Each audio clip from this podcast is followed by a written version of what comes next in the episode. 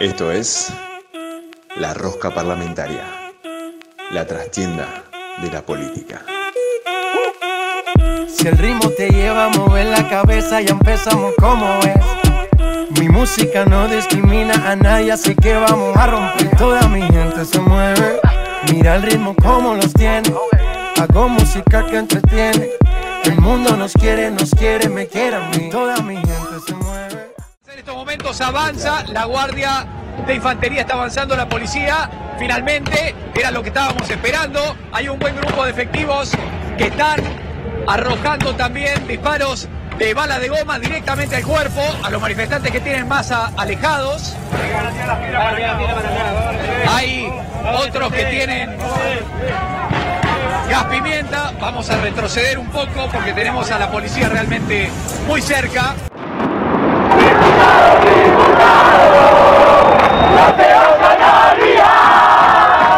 Así como lo pusimos, no podemos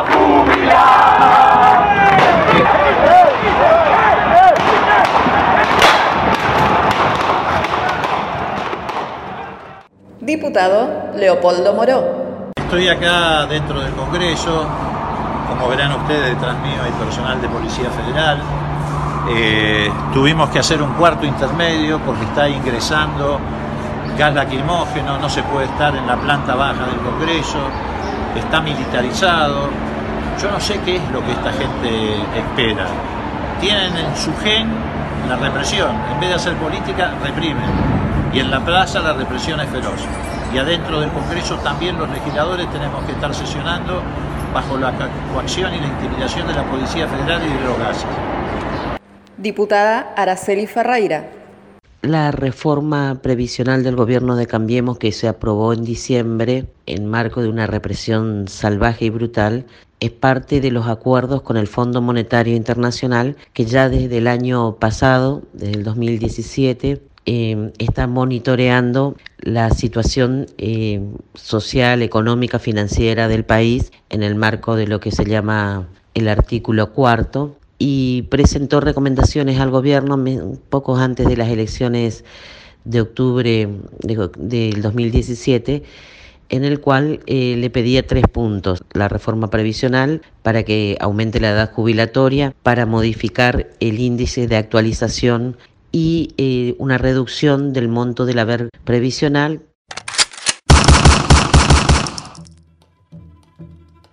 La reforma previsional estableció una nueva fórmula para el cálculo de la actualización de jubilaciones y pensiones y generó un fuerte rechazo social. Con ella les quitarían a los jubilados 100 mil millones de pesos de su presupuesto.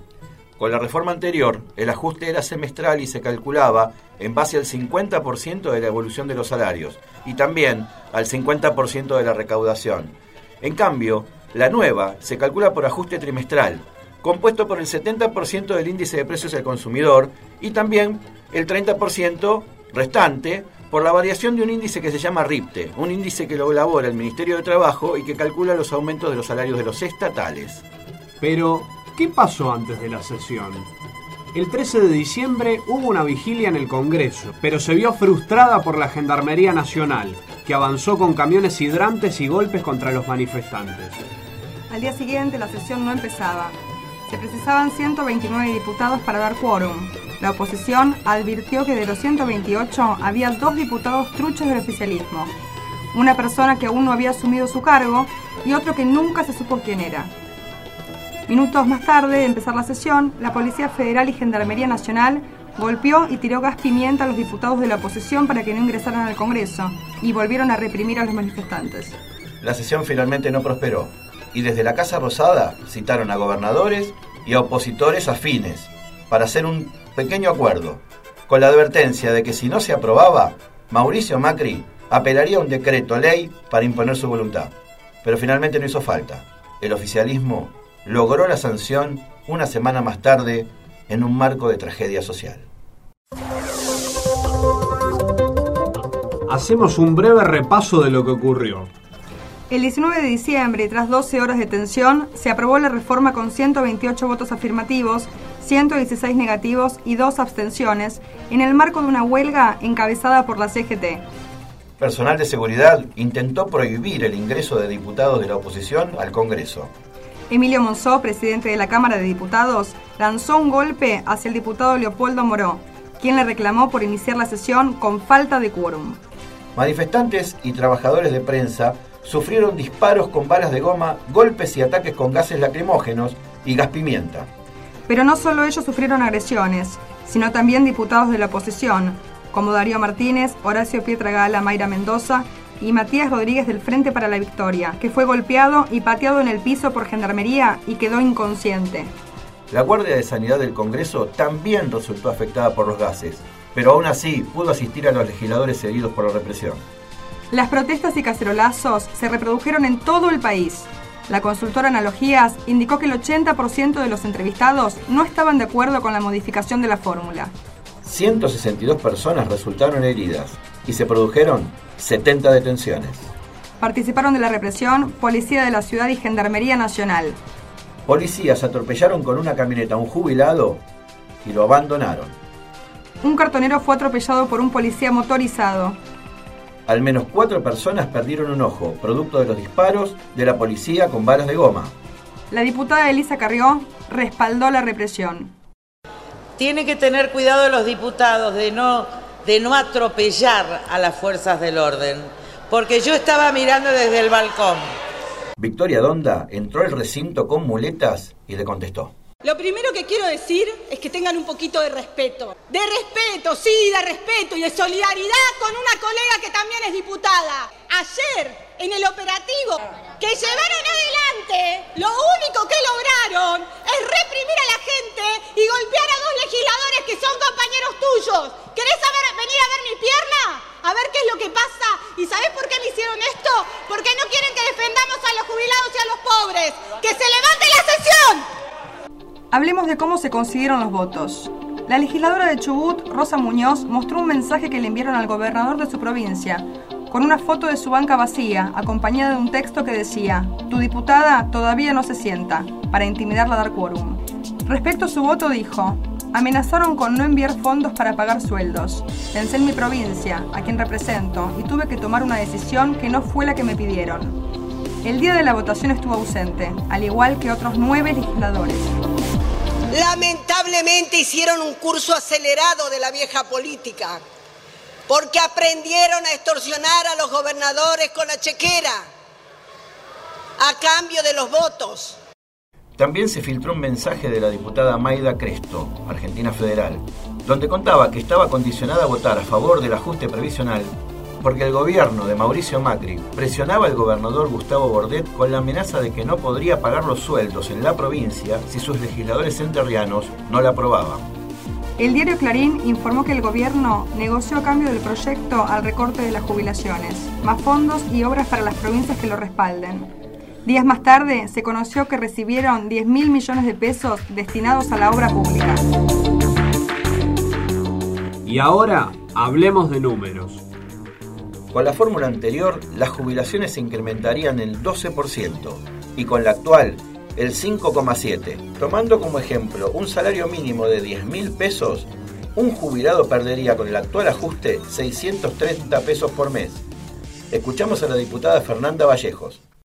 A partir de la aprobación de la reforma que modificó la fórmula de actualización de los saberes previsionales, los jubilados eh, han venido sufriendo una importante pérdida en sus ingresos, tuvieron un fuerte recorte en el arranque, perdiendo 10% con el primer aumento porque se aplicó con un rezago que la propia justicia ha considerado inconstitucional, ordenando al gobierno que devuelva la parte que le retrajo a los jubilados de sus saberes, porque se entiende que se afectó severamente la progresividad de los derechos sociales eh, de los adultos mayores que están consagrados por la Constitución.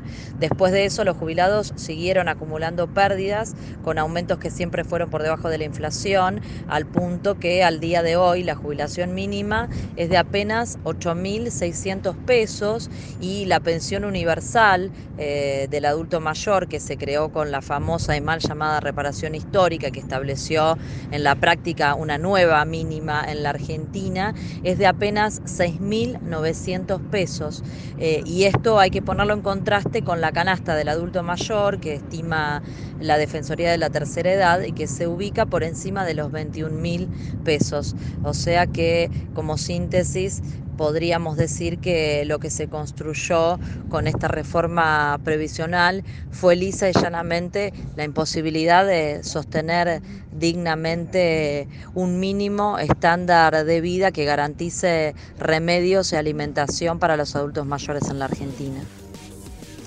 Sin embargo, el diputado y presidente de la Comisión de Previsión Social, Eduardo Amadeo, defendió el proyecto leyendo su discurso, caracterizado por un acto fallido, el Estado cumplirá sus obligaciones con los jubilados y los demás pobres.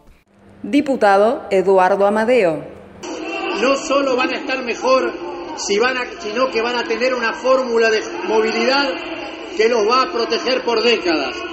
Más aún, afirmo que a fines de 2018 las jubilaciones van a crecer un 22%, o sea, un 5% más que la inflación proyectada, por lo que un jubilado que hoy tiene un haber mensual de 10 mil pesos tendrá en diciembre un haber de 12 mil.